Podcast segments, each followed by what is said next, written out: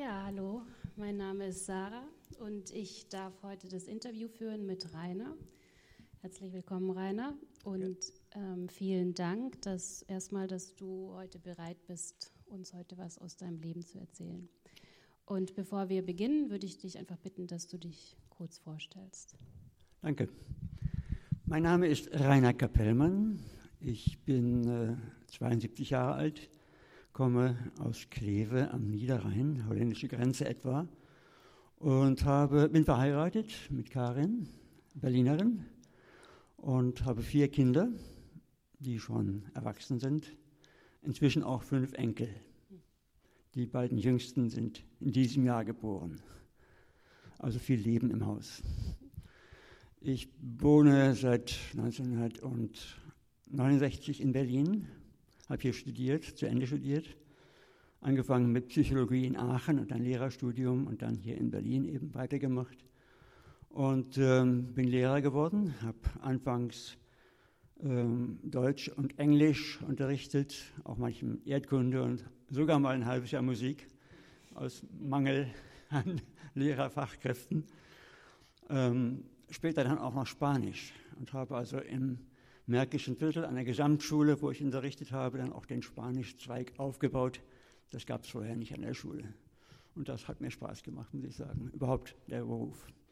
Ich habe auch einen Schüleraustausch mit einer Schule in Holland geleitet und ansonsten war ich sehr häufig unterwegs als Lehrer mit Schülergruppen in verschiedenen Ländern, England und Spanien auch hauptsächlich. Das hat auch sehr viel Spaß gemacht.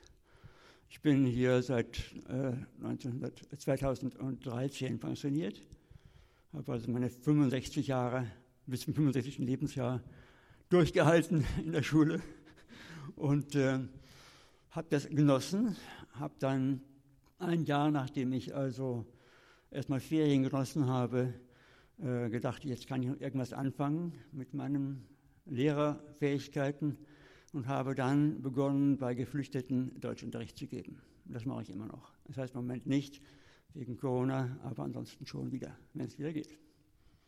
Mhm. Dankeschön. Gut. Und ähm, zu Beginn wollte ich dich noch fragen, mit was oder mit wem äh, du momentan am liebsten deine Zeit verbringst. Hm, nicht so einfach. Äh, sehr gerne mit meiner Frau Karin natürlich. Wir haben viel Zeit füreinander, aber sind auch durchaus in der Lage, jeder unsere eigenen Sachen zu machen. Und äh, ansonsten haben wir gerade eben äh, das Vergnügen gehabt und die Freude gehabt, unser zweitjüngsten Enkel vier Wochen lang bei uns in der Wohnung zu haben, ja, mit, Mutter, mit Mutter zusammen. Die mussten eine Pause bei uns einlegen. Und das war natürlich nach längerer Pause nach den eigenen Kindern, das mal ein bisschen aufregend. Ne? Also so ein kleines Kind, so, was gerade eben läuft, so zwölf Monate alt und ganz quietschfidel ist und durch die Gegend rennt und sehr, sehr Aufmerksamkeit verlangt, in einer Wohnung, die relativ klein ist und gar nicht für Kleinkinder ausgelegt ist, kann man sich denken, was das bedeutet. Ne? Alles überall rausreißen, besuchen, versuchen, machen und naja, eben Happy Life. Das ist ja spannend. Mhm.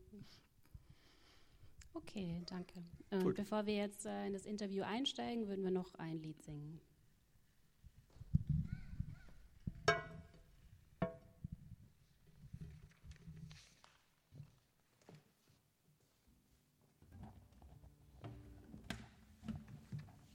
Ja, ich habe heute äh, noch äh, genau ein Lied mitgebracht, äh, das heißt Stern über Bethlehem. Und das ist ähm, es ist mir noch sehr im Ohr von dem äh, Krippenspiel, bei dem ich letztes Jahr mitgemacht habe. Und das war so ein bisschen unser Family-Hit, äh, den die Kids auch sehr gern gesungen haben.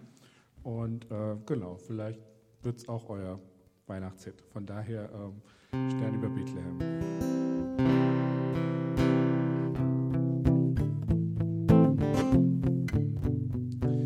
Stern über Bethlehem, zeig uns den Weg zur Krippe hin, zeig, wo sie steht. Leuchte du uns voran, bis wir dort sind. Das Stern über Bethlehem, führ uns zum Kind. Das Stern über Bethlehem, du bleib, nun bleibst du stehen.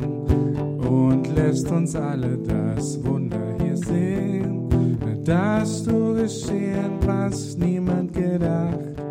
Stern über Bethlehem in dieser Nacht. Stern über Bethlehem, wir sind am Ziel, denn diese arme Stall birgt doch so viel. Du hast uns hergeführt, wir danken dir.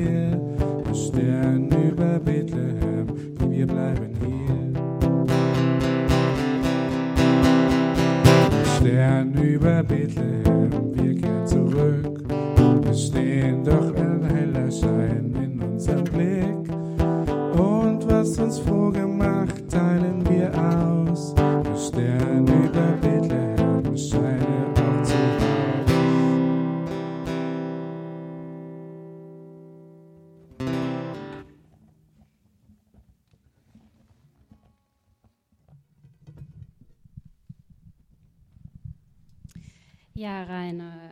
erzähl uns doch mal von den zentralen Entwicklungen und auch Ereignissen in deiner Geschichte mit Gott, in deiner Geschichte mit dem christlichen Glauben. Gut, dann fange ich mal ganz am Anfang an. Ich bin also am katholischen Niederrhein geboren. Und da war es ganz klar, dass man eben Kind getauft wurde und dann äh, zur ersten Kommunion gegangen ist, Firmung etc. Und die Schule war auch weitgehend katholisch ausgerichtet, ein Gymnasium. Ähm, aber seit eigentlich der Schulzeit, auch schon vorher, hatte ich wenig Beziehung zum Glauben, vor allen Dingen nicht zur katholischen Kirche. Die, das liegt auch daran, dass äh, mein Elternhaus nicht sehr verbunden war mit der Kirche, weil ähm, es gab da zwei Dinge, die meinen Vater sehr gestört haben. Das war zum einen, als meine Mutter äh, eine Woche nach meiner Geburt starb, wurde gesagt, das sei quasi ein Gottesurteil gewesen, weil mein, Mann, mein Vater eben eine Protestantin geheiratet hatte und keine Katholikin. Äh, und das andere war eben, dass mein Vater auch meinte, er sei beruflich als Finanzbeamter doch einige Male benachteiligt und übersehen worden, um Beförderungen ging, weil er eben nicht der stramme Katholik war, der man zu sein hatte. Aber abgesehen davon, äh, wie gesagt, es hat mich also wenig äh, mit Gott beschäftigt und als wir dann, äh, als ich Student hier nach Berlin kam und meine Frau kennenlernte, dann haben wir uns beide entschlossen, äh, aus der katholischen Kirche auszutreten, formal richtig, weil wir dachten, also mit dieser Organisation, die eine sehr zweifelhafte Geschichte auch zum Teil hat, gerade so, wenn man an die Nazi-Zeit denkt und die Verbundenheit mit diesem Regime, dann ähm, wollten wir das nicht unbedingt durch unsere Steuern noch unterstützen. Dann muss ich sagen, hatten wir einen ersten Anhaltspunkt oder Kontaktpunkt äh, mit dem Glauben an Gott, auch beruflich. Ich war also als Lehrer ähm, gleich am Anfang beschäftigt mit einem Schüleraustausch in England, mit einer englischen Kollegin dort. Und als wir dort ankamen, beim ersten Mal stellte sich heraus, dass sie die Frau eines anglikanischen Pastors war. Ähm, das hat mich im ersten Moment überrascht, ich wusste das nicht vorher. Und als wir in das Haus kamen, sah es auch gar nicht so aus, als wenn jetzt unbedingt hier ein Pastor zu erwarten gewesen wäre. Aber ähm, wir haben uns dann oft darüber unterhalten und was mich sehr äh, begeistert hat, muss ich sagen, auch über die Jahre hinweg, wie der Kontakt dann äh, weiterhin bestehen blieb, ist, dass dieses Ehepaar und die Familie mit drei Kindern äh, einen ganz natürlichen Glauben und ein ganz Glaubensleben ge gelebt haben und ähm, nicht so äh, mit der Bibel über den Kopf geschlagen haben, wie das manchmal so sprichwörtlich gesagt werden kann, also ganz wenig äh, aufdringlich damit waren. Die haben akzeptiert, dass wir nicht gläubig waren und haben uns sehr herzlich aufgenommen und das Verhältnis zu der Familie war wirklich ausgesprochen herzlich. Bevor wir nach Argentinien gingen, das war 1981, da hat die Ruth, die, unsere Kollegin, der Karin eine, äh, ein neues Testament gegeben. äh, zum Lesen, damit sie einen Anhaltspunkt hat, was sie äh, mitnehmen kann. Und das war dann so der erste Kontakt, wo wir dachten, okay, das sind ja eigentlich doch sehr nette Menschen und äh, irgendwo haben die was mitzuteilen, mitzusagen. Ne? Das fanden sehr interessant. Ja, und dann kamen wir nach Argentinien und ähm, dort ähm, hat dann äh, wiederum eine etwas zufällige oder scheinbar zufällige Begegnung stattgefunden. Und zwar hat an meiner Schule, wo ich gearbeitet habe als Lehrer, ähm, ein Missionar Kontakt aufgenommen. Der wollte gerne sein kleines äh, Heim für Drogenabhängige vorstellen, das er in der Nähe der Schule hatte und davon einfach mal berichten und ein bisschen Unterstützung auch werben. Ähm, und ähm, dieser Mann war in seiner Art, Christentum zu übertragen oder mitzuteilen, sehr direkt. Ähm, und nach einer Weile hat dann, als wir ungefähr fast ein Dreivierteljahr da waren, hat meine Frau dann gedacht, sie würde eigentlich auch gerne irgendwas machen, nicht nur zu Hause sitzen und warten, bis ich nach Hause komme von der Arbeit, weil sie eben nur mitgekommen ist als Ehefrau und nicht selbst berufstätig sein konnte dort. Und ähm, dann hat sie gesagt, okay, ich könnte ja eigentlich mal bei diesem Missionar äh, Büroarbeit machen, ein bisschen was tun. Sie ist da hingegangen und dieser Mensch hat also ähm, gar nicht lange gewartet, sondern hat dann gleich gesagt, okay, hm, ich bin also ein Pastor einer evangelikalen Gemeinde und äh, ich möchte natürlich allen Menschen äh, das Evangelium mitteilen und auch dir meiner Frau, und hat ihr das mitgeteilt, sehr kurz und bündig. Ähm, und dann hinterher gefragt, so, glaubst du jetzt? hm. Dann war es das. Von da war sie also bekehrt. und ähm, dann hieß es also, du musst jetzt also Bibel lesen, ähm, beten und Zeugnis geben. Und Zeugnis geben hieß dann also, sagt er seinem Mann. Und eines Abends dann waren wir im Bett schon, dann sagte sie, ich muss dir was sagen. Drückst du so ein bisschen rum und dann sagte sie, ja, ich bin jetzt Christ. Ich habe gesagt, na, schön. Wenn es dir hilft, warum nicht? Und das war es erstmal für eine Weile. Karin war dann in so einer ganz Mini-Gemeinde, eigentlich nur von alten Damen, so mit Kopftuch und so, die also in so einer Hausgruppe sich trafen. Aber der Missionar eben hat auch Zugang gehabt zu einer größeren Gemeinde, evangelikalen Brüdergemeinde, wie wir dann feststellten, sehr konservativ und traditionsbewusst, aber immerhin.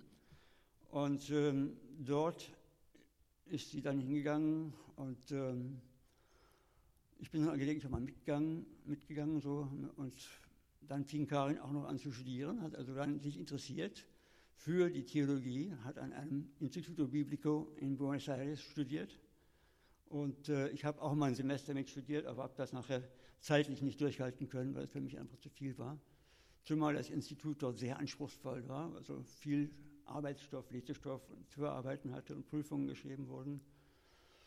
Aber immerhin, es war interessant über die Gemeinde dort ähm, wurde ich dann auch mal eingeladen zu einem Hauskreis. Äh, und das war für mich eine merkwürdige Erfahrung, weil in diesem Hauskreis ähm, ich also eingeladen worden war, speziell als Mitglied oder als, als Ehemann einer schon Gläubigen, aber eben noch nicht gläubig. Und ich hatte die ganze Zeit den Eindruck in diesem Hauskreis, die Leute saßen also im Kreis wirklich so rumherum, dass alle irgendwo nur auf mich guckten und irgendwo versuchten, irgendwie was rüberzubringen an mich äh, und irgendwie mich zu überzeugen. Das hat mir also im ersten Moment nicht so richtig gefallen, muss ich zugeben. Aber wir sind da öfter mal hingegangen und ja,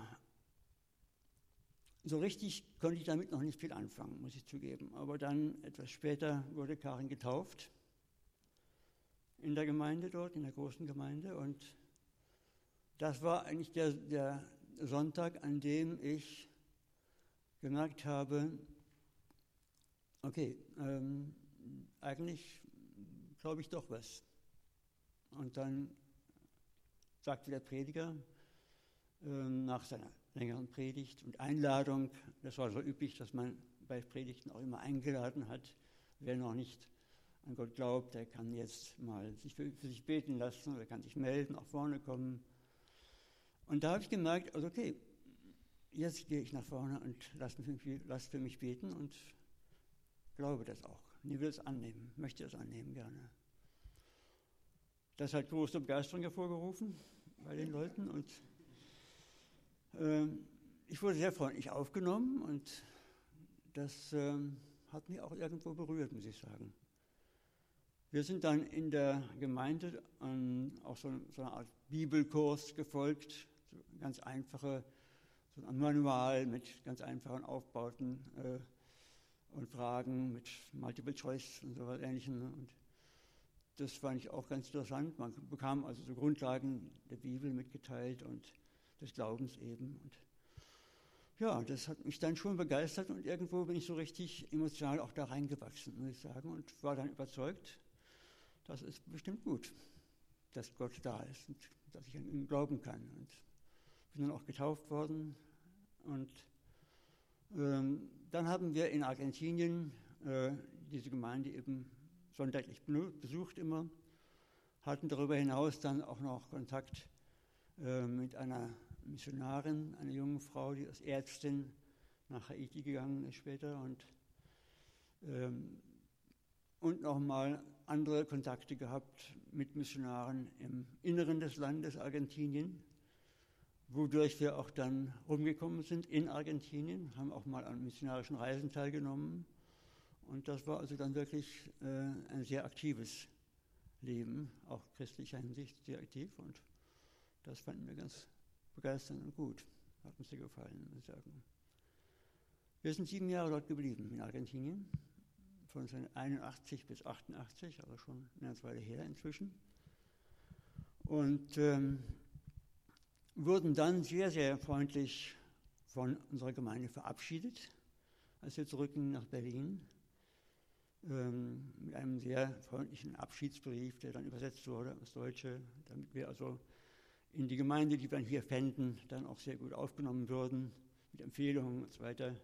Also sehr traditionell und sehr würdig alles, muss ich sagen. Und wir haben dann hier in Berlin gesucht nach Gemeinden, wir kannten noch nichts. Wir waren ja hier praktisch als ganz süßen Heiden weggegangen und kamen als Christen zurück und hatten also keine Ahnung so richtig, ähm, was hier so abläuft christlich. Hatten gehört von der Gemeinde auf dem Weg da und dann von der Gemeinde hier unten am Südstern und haben uns dann umgeguckt, auch mal da sonntäglich hingegangen.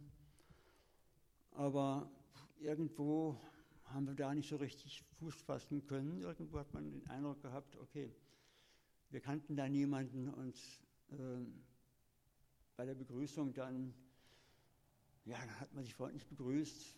Ich hatte in Argentinien mich inzwischen daran gewöhnt, dass man zur Begrüßung eigentlich sich so mal umarmt und sich freundlich begrüßt. Und habe natürlich in der Gemeinde hier am Südstrand einen Fehler begangen. Bei dem Aufruf, begrüßt mal euren Nachbarn, das auch gerade tun zu wollen, war gerade eine Frau, die neben mir stand, freundlich zu umarmen. Und die Reaktion war natürlich, was will der hier? Ne? Okay, dann waren wir angekommen in Deutschland. naja, und dann haben wir schließlich eine ganz kleine Gemeinde gefunden von einem Pastor namens Martin Pepper. Ich weiß nicht, ob irgendjemand was da sagt. Das ist ein Mensch, der wahrscheinlich heute bekannter ist als Musiker, christlicher Musiker, der selbst Musik schreibt und macht und spielt, Platten äh, auch herausgibt, Musik herausgibt und das war eine ganz kleine Gemeinde. Ähm, da waren etwa so 20 Leute versammelt. Ähm, meistens so jüngere Paare, aber ohne Kinder praktisch, ne? ganz ohne Kinder. Wir waren zurückgekommen aus Argentinien mit zwei Kindern. Unsere beiden ersten, die wir mitgebracht hatten nach Argentinien als Babys, waren dann inzwischen schon sechs und acht Jahre alt. Und wir suchten eigentlich auch etwas, wo unsere Kinder irgendwo andocken konnten. Denn nur mit den Erwachsenen im Gottesdienst sitzen, das war für die natürlich überhaupt nichts. Und ähm, dann haben wir wiederum scheinbar durch Zufall ähm, über meine Frau Kontakt gehabt zu, einer, zu der Frau des Pastors von der Lukasgemeinde. Und zwar kam der Kontakt zustande, weil beide Mütter Kinder in derselben Klasse, in derselben Schule hatten. Und die beiden Frauen sind ins Gespräch gekommen und waren überrascht voneinander. Ach ja, auch Christ, auch Christ. Und so haben wir die Gemeinde langsam kennengelernt, sind dann auf einer äh, Gemeindefreizeit mitgefahren und dort haben wir uns sehr wohl gefühlt und die Kinder vor allen Dingen auch sich wohl gefühlt bei den Kindern der Gemeinde.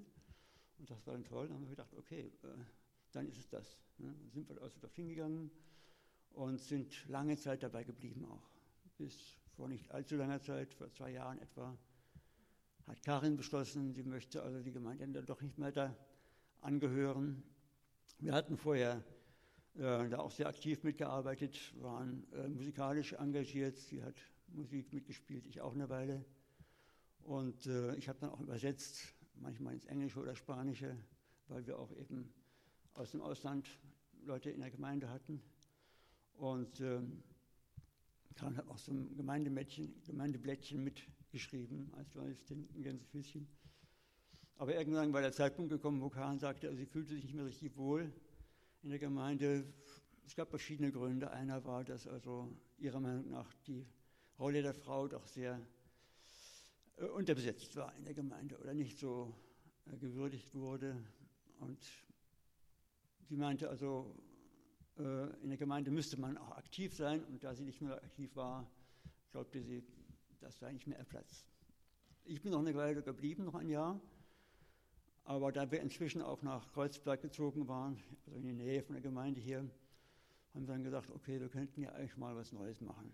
Neue Umgebung, neues Lebensabschnitt und dann gucken wir nach einer neuen Gemeinde und kamen also hier auf das Kreuzberg-Projekt und haben uns sehr schnell hier wohlfühlen gelernt und vor allen Dingen deswegen, weil uns sehr gefallen hat die Offenheit und die Diversität in jeder Hinsicht, also auch glaubensmäßig vor allen Dingen, äh, möglichen Möglichkeiten, mal Fragen zu stellen oder vielleicht auch mal Überlegungen anzustellen, die in sehr traditionellen christlichen Umfeldern nicht akzeptiert werden oder nicht verstanden werden können das war uns sehr wichtig, dass wir was hier erleben konnten. Und deswegen haben wir gesagt, okay, das ist jetzt unsere Heimat und da wollen wir auch bleiben.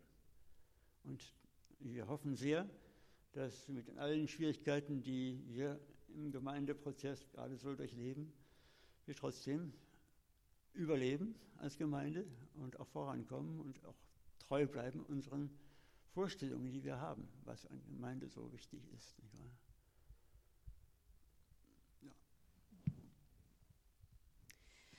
Du bist jetzt ja schon einige Jahre gläubig und mhm. warst auch in vielen also sehr unterschiedlichen mhm. Gemeinden mhm. über die Jahre, wie du es jetzt eben auch schon erzählt hast.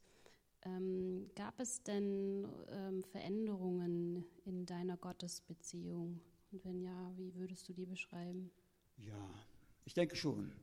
Äh, vielleicht ist es auch typisch für Leute, die äh, sich bekehrt haben, auch wenn sie etwas älter sind ich war wirklich sehr begeistert davon und ich hatte den Eindruck, dass das eine sehr, sehr emotionale Beziehung zu Gott ist, die mich geprägt hat. Und vielleicht lag es auch daran, dass ähm, die Mentalität der Argentinier, der Südeuro, Südamerikaner sehr viel emotionaler und lebhafter ist, als wir das hier in Europa gewohnt sind. Ich war eigentlich eher so im anglophiler Typ früher. Äh, also wenig Berührung und nur sehr förmlich und habe dann lieben und schätzen gelernt, dass man sich in Argentinien wirklich sehr freundlich begrüßte und körperlich auch keine Scheu hatte, Scheu hatte davor. Ne? Und das fand ich toll, hat mir sehr gefallen. Und so war auch meine Beziehung zu Gott. Ähm, und ich habe so miterlebt, wie also in großen Kampagnen dort in Argentinien äh, Missionare so Massen bepredigt haben und sehr intensiv und wortgewaltig ähm, gepredigt haben und da auch Wunder geschehen sind und Leute also befreit worden sind oder geheilt worden sind. Äh, und habe das auch so angenommen.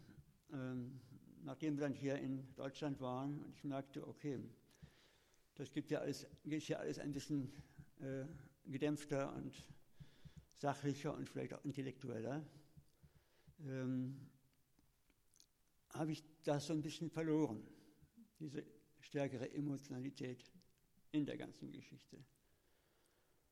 Wir haben im Bibelinstitut gelernt, äh, was so Erkenntnis anbetrifft, dass es ja eigentlich eine Art natürlicher Erkenntnis gibt, Gottes Erkenntnis gibt.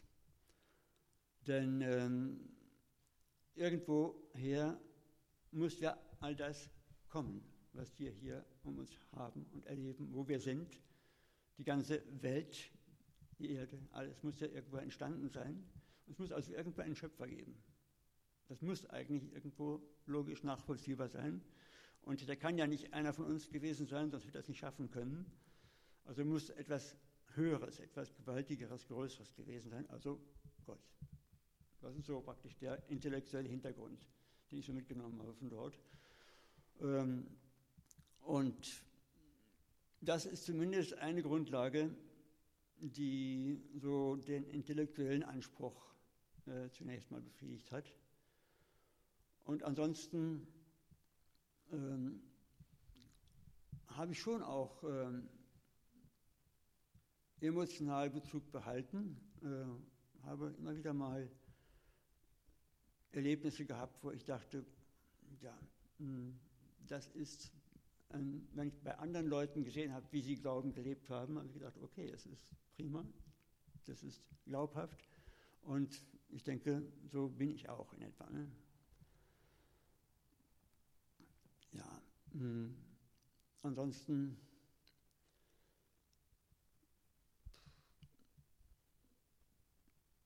ja, wüsste ich jetzt nicht so richtig weiter vielleicht. so eine Frage das kann dir helfen, ja. Du hast äh, in unserem Vorgespräch auch erzählt, dass mhm. du seit einigen Jahren auch politisch aktiv bist. Ja. Mhm. Wie kam es denn zu diesem Schritt? Nachdem ich jetzt pensioniert war, ein Jahr lang, äh, habe ich eben angefangen mit dem Unterricht bei Geflüchteten, Deutschunterricht, weil ich dachte, ich kann meine Fähigkeiten als Fremdsprachler einsetzen und ähm, habe auch sehr viel äh, Mitgefühl gehabt und Respekt vor den Menschen, die hier nach Deutschland gekommen sind. Ähm, ich muss sagen, dass ich äh, in der ganzen Zeit, wo ich das gemacht habe, sehr viele verschiedene Menschen kennengelernt habe, sehr unterschiedliche, aber eigentlich nie ähm, den Eindruck gehabt habe, dass diese Menschen äh, unfreundlich, undankbar oder feindlich gewesen wären, sondern im Gegenteil. Das war eine sehr herzliche Begegnung in den vielen Kontakten. Und das fand ich auch sehr äh, bezeichnend und ähm, auch ein Beweis, dass eben das nicht so ist, wie oft hier in Deutschland und gerade in Berlin zum Ausdruck kommt, dass also Ausländerfeindlichkeit etwas ist, was ich überhaupt nicht teilen kann und damals denkte, was gegen tun müssen zu müssen. Äh, dieses, diese Aktivität hat mich dazu gebracht, äh, auch mich politisch umzusehen. Ich habe mich dann äh, bei den Grünen äh, zunächst mal in einer äh, sogenannten Arbeitsgemeinschaft, Landesarbeitsgemeinschaft, äh, zu engagieren für Migration und Flucht. War dann eine ganze Weile aktiv und habe dann einige von den Grünen dort kennengelernt, von den Leuten, die in der Partei sind dort und habe dann gedacht, also wenn ich schon in dieser Arbeitsgemeinschaft bin und mitarbeite, kann ich auch der Partei beitreten denn die schien mir eine sehr, sehr günstige und gute Alternative zu dem Politbetrieb, den ich sonst hier in Berlin kennengelernt habe. Und ähm, an dieser Partei gefällt mir auch sehr, muss ich sagen, dass es zwar keine, durchaus keine christliche Partei ist, vom Namen her schon gar nicht, aber dass es dort namhafte Christen gibt, die auch durchaus bekennende Christen sind, auch in führenden Positionen. Göring-Eckert ist eine oder einige in der Europapartei welche und also es gibt die schon und die machen auch durchaus auf mich Aufmerksamkeit und leben das auch in ihrer politischen Arbeit. Und das finde ich auch sehr gut und wichtig. Und ich bin der Meinung, dass wir als Christen äh, zwar die Neutralität einhalten müssen zwischen Politik und Gesellschaft und Christentum, aber trotzdem als Christen engagiert in das Leben hinein wirken können und etwas bewirken können. Und das möchte ich auch gerne tun.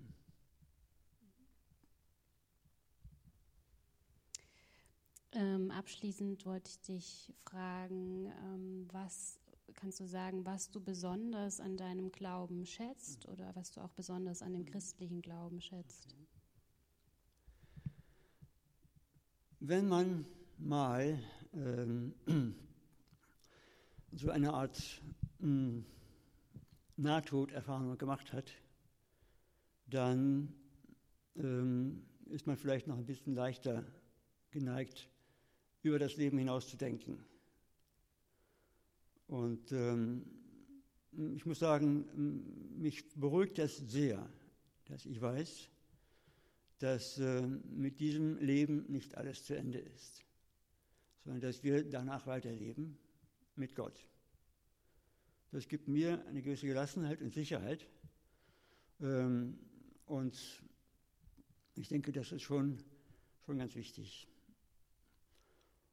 Und im Übrigen, denke ich, hilft einem sowas auch ähm, über solche Zeiten wie jetzt vielleicht Corona und die damit verbundenen Gefahren ein wenig gelassener hinwegzusehen und zu sagen, okay, ähm, ich bin nicht sicher vor solchen Dingen wie Corona, aber ich kann sicher sein, dass ich in Gottes Hand bin und das äh, gibt einem ja auch wieder eine gewisse Gelassenheit und Sicherheit und macht einen weniger ängstlich. Das finde ich schon mal ganz gut. Im Übrigen äh, ist es für mich wichtig, Menschen um mich zu haben, die meinen Glauben teilen. Und das erlebe ich hier in der Gemeinde sehr gut und sehr gerne. Und das ist auch sehr schön und wichtig. Wie viel Zeit haben wir denn noch? sind jetzt durch, ne? Okay. Gut, ähm, dann machen wir hier einen Punkt, Rainer. Okay. Ich ähm, danke dir, dass du uns von dir erzählt hast. Und ich weiß auch, dass viele sehr gespannt waren auf mhm. deine Geschichte. Mhm. Ne? Du hast jetzt erzählt, du bist jetzt seit, ähm, wie, wie lange seid ihr mit dabei? Seit gut zwei Jahren. Seit zwei Jahren, mhm. genau. Und das Kreuzberg-Projekt war ja mhm. lange auch eine sehr junge Gemeinde. Mhm. Na, und wir haben uns, äh, das habe ich immer gemerkt, wenn dann ältere Menschen mhm. da waren oder zum Kreuzberg-Projekt dazugestoßen sind, ähm, kam das immer sehr gut an. da, da, haben wir uns immer sehr gefreut, ne? weil du hast ja auch schon Diversität angesprochen, aber in dem Punkt waren wir lange nicht divers. Ne? Dass es äh, ein sehr ähnliches Alter lange war und ähm, ich habe das auch äh, registriert, als ihr mit äh, ins Kreuzberg gekommen seid und habe mich da sehr gefreut und dachte dann auch schon sehr schnell, oh, ich würde dich gerne mal interviewen, mhm. na, weil du das einfach auch nochmal, finde ich, äh, eine andere eine andere Perspektive gibt, durch, wenn man schon sehr lange Christ ist und sehr viel erlebt hat. Na, und das finde ich immer sehr, sehr bereichernd und sehr spannend. Deswegen habe ich mich sehr gefreut, dass du bereit warst, auch von dir zu erzählen. Und ich denke, dass du auch gerne noch äh, offen oder Fragen beantwortest, sollten noch Fragen da sein nach, nach dem ja. Gottesdienst oder mhm. auch danach noch. Ne? Für mich war das keine so große Überwindung, herzukommen, äh, wegen der jüngeren Menschen zum Beispiel, weil ich ja nun als Lehrer also zeitlebens praktisch mit jungen Menschen zu tun hatte, bis zum Abitur hin, von Grundschule an bis Abi und von daher war ich es gewohnt, ständig und die Kinder im Haus waren ja auch lebensgenug und von daher mhm. ist es für mich okay. okay, ja, vielen Dank.